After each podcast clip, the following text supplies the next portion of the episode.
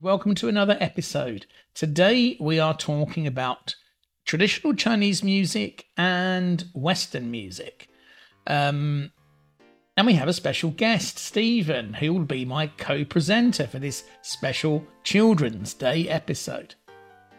So, first of all, Steven, would you like to introduce yourself to the listeners? Hi everyone, my name is Steven and I'm 12 years old and today I'm going to share my experience of both Chinese traditional music and Western classical music. I've been playing piano for five years now, so I have some experience of both Chinese and Western music. Okay, good.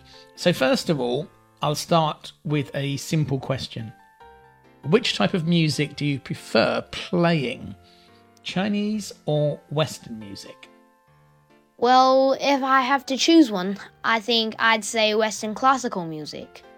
And the reason is that Western music it allows for more creativity and kind of like breaking the rules.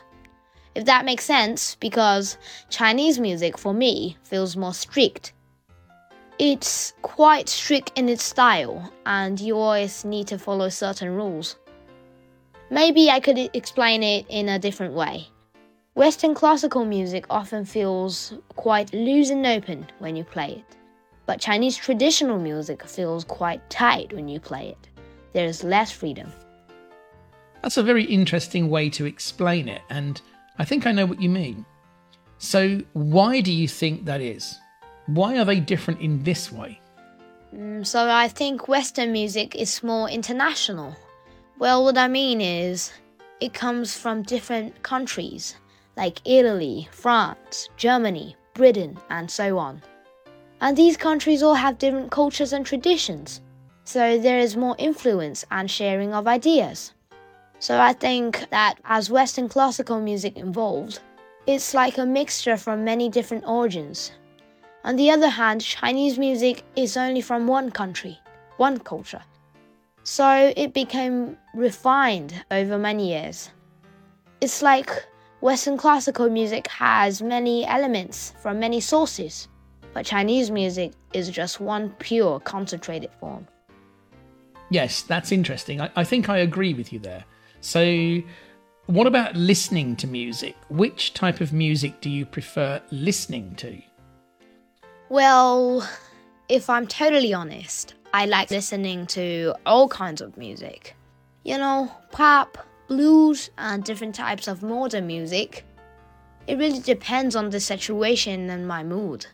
So, for traditional music or classical music, sometimes I prefer listening to Western music because um, it has stories in it, a variety of emotions. It can be dramatic, full of suspense and excitement. However, when I want to relax or even sleep, I prefer Chinese music because it's usually calming and peaceful. Okay, so what do you think is the most challenging aspect of playing each type of music? Um, for Western music, it's important to feel the soul, to try to understand the deeper feeling and the composer's intention, and that could be really difficult. But for Chinese music, quite often it was written for traditional instruments many centuries ago, and it followed some fixed rules that were also written hundreds of years ago for instruments that we don't have today. So it can be difficult trying to feel what the music should be like in its original form many hundreds of years ago. So let's talk about composers now. Do you have a favourite composer? Which composer do you enjoy playing the most, and what's your favourite piece? I think for me personally, there's a composer called Chopin. When I play Chopin's music, I feel like I'm able to express myself better. And the music itself feels very beautiful. There is one piece by Chopin called Serenade Number no. 2, and that's my favorite piece to play because it has a very romantic and dreaming feeling to it. It's also a little bit challenging to play, but once I mastered it, it felt really rewarding. I think it's important for me to learn and play different styles of music, but playing Chopin's music just feels special to me. Very good.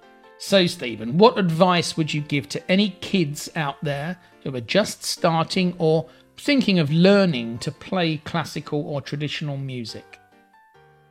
So, I'd say don't be afraid to try different styles of music and don't give up easily. Learning an instrument takes a lot of time and practice, so be patient and persistent.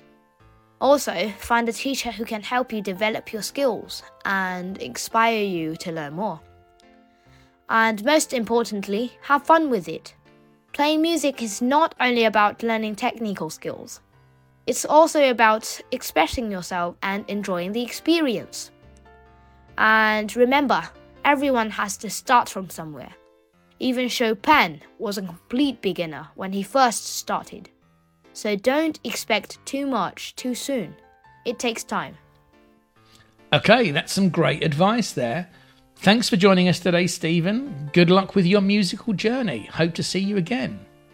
Thanks for having me. It's been a pleasure to share my experience.